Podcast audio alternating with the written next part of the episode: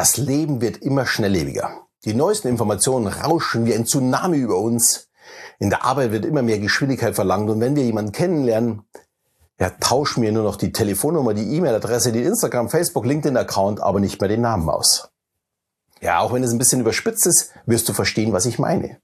Es wird immer schwieriger, einen bleibenden Eindruck zu hinterlassen. Aber genau das ist entscheidend für deinen beruflichen wie auch deinen privaten Erfolg. Ich gebe dir heute 10 psychologische Hacks, um einen bleibenden Eindruck zu hinterlassen und natürlich verrate ich dir das Geheimnis der LMAA-Methode. Ja, und damit ein herzliches Hallo und willkommen auf meinem Kanal. Ich werde dir meine Geheimnisse verraten für eine erfolgreiche Kommunikation mit dir selbst und vor allem mit anderen. Ja, in der Folge zum Primacy-Effekt habe ich erklärt, dass der erste und mit dem Regency-Effekt der letzte Eindruck am wichtigsten ist. Und das ist, woran sich dein Gegenüber erinnert. Ja, und ich bekam jetzt die Frage gestellt, wie kann ich denn beim ersten Date bzw. bei einem Vorstellungsgespräch einen bleibenden Eindruck hinterlassen, was dann doch nochmal was anderes ist. Ja, und viele denken dabei wahrscheinlich an Menschen, die einen ganzen Raum füllen. Sie kommen rein und alle Aufmerksamkeit zieht sich wie ein Magnet auf sie. Sie haben eine Aura um sich herum oder Charisma und man kann sie gar nicht ignorieren. So, wieder aufwachen, das werde ich dir nicht beibringen. Ich muss da selbst immer schmunzeln, wenn ich Charisma-Trainings im Netz sehe. Klar kann man sich da stetig und in kleinen Schritten verbessern. Aber das ist vor allem eine natürliche Ausstrahlung, die wächst seit der Kindheit. Die kann ich nicht mit einem kurzen Seminar sofort erzwingen. Da muss man so richtig schrittweise rangehen und äh, ich werde dir heute ein paar Tipps geben, um daran ein bisschen zu arbeiten. Aber das ist eine langfristige Entwicklung. Also hier bitte wirklich nichts glauben, dass dieses von einem Tag auf den anderen geht. Aber es ist nämlich wichtig, irgendwann mal anzufangen. Und dafür möchte ich dir jetzt praktische Tipps geben, die dir sofort helfen werden, in Erinnerung zu bleiben. Tipp Nummer eins, ganz, ganz wichtig sind, finde Gemeinsamkeiten. Gemeinsamkeiten machen interessant. Man fühlt sich zu gleichgesinnten Personen einfach viel mehr hingezogen. Völlig egal, egal ob das jetzt Tennis, Segeln oder mit der Eisenbahn spielen ist, oder negativ die Probleme beim Hausbau, der Schule, der Kinder oder ja, mit Mitarbeitern. Sofern wir Gemeinsamkeiten haben, bleiben wir in Erinnerung. Schließlich hat der andere ja dieselben äh, Interessen. Und um den ersten Tipp möglichst gut zu nutzen, gleich der zweite Tipp. Stell Fragen und interessiere dich für den anderen. Klingt jetzt erstmal komisch, weil schließlich wollen wir in Erinnerung bleiben. Aber wir alle erzählen gerne über uns. Und wenn sich jemand für uns und unsere Meinung interessiert, dann fühlen wir uns geschmeichelt. Gleichzeitig bekommen wir die Information, um Gemeinsamkeiten zu finden. Ein Fehler wäre nämlich, Gemeinsamkeiten vorzutäuschen. Das funktioniert zwar vielleicht zu Beginn, aber ganz sicher nicht langfristig. Beim Fragen natürlich ganz wichtig, offene Fragen und sehr, sehr aktiv zuhören. Dann spricht der Gegenüber ja von ganz alleine. Man muss nur noch die Informationen verarbeiten und sie für sich nutzen. Der dritte Tipp ist etwas herausfordernder, aber dafür auch sehr wichtig. Erzähle interessante Geschichten. Dass dir bei der Anfahrt jemand die Vorfahrt genommen hat, interessiert wirklich niemanden.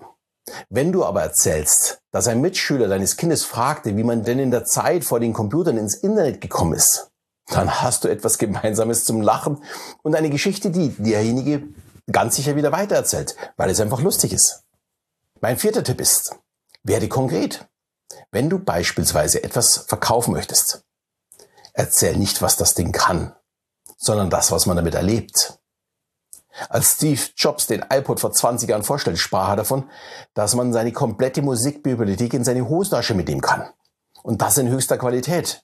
Er hat währenddessen auch noch den iPod in seine Jeans reingesteckt. Sowas bleibt in Erinnerung. Und auch beim ersten Treffen ist es wichtig, konkret zu werden.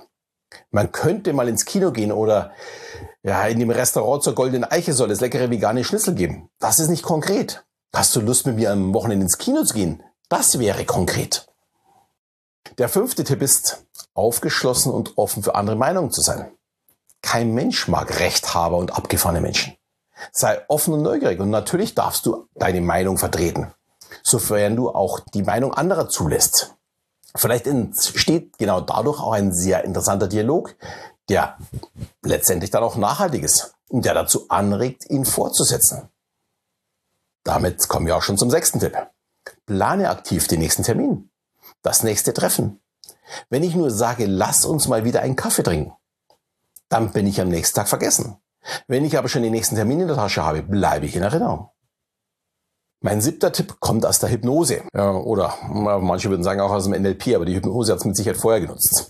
Gleiche dich dem anderen an, um anschließend das Gespräch zu führen. Man bezeichnet es als Pacing und Leading und ich habe dazu auch schon eine eigene Folge gemacht. Die kannst du dir gerne äh, auch ansehen. Ich muss mal schauen, ich kann sie ja unten verlinken. Kommen wir zum achten Tipp. Die nonverbale Kommunikation. Die Begrüßung, der Händedruck, der Blickkontakt, die Stellung deiner Füße, all das führt dazu, dass sich dein Gegenüber wohlfühlt. Vor dem Treffen sollten alle negativen Gedanken aus deinem Kopf, um eben positiv aufzutreten. Und dann sei du selbst und strahle es auch aus. Ähm, ich kann dir übrigens nur empfehlen, wenn du einen Raum betrittst mit vielen Leuten, bevor du die Tür aufmachst, saug deine ganze Energie in die Brust auf und tritt dann erst ein ganz neues Auftreten.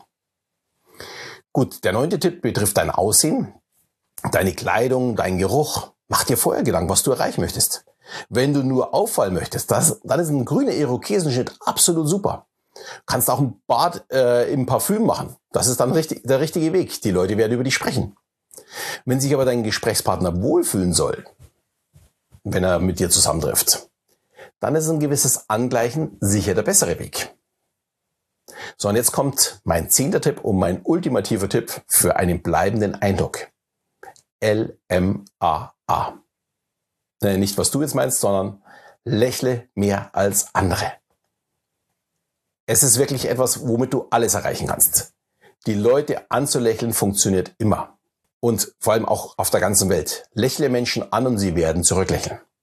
Und wir fühlen uns alle wohl beim Menschen, die uns anlächeln. So, und jetzt bist du dran. Probiere die Hex einfach mal aus. Vor allem lächle die Welt an und sie wird zurücklächeln. Und ich wünsche dir ganz viel Spaß dabei und sage danke, dass du zu mir gefunden hast und verabschiede dich mit einem wunderbaren Lächeln.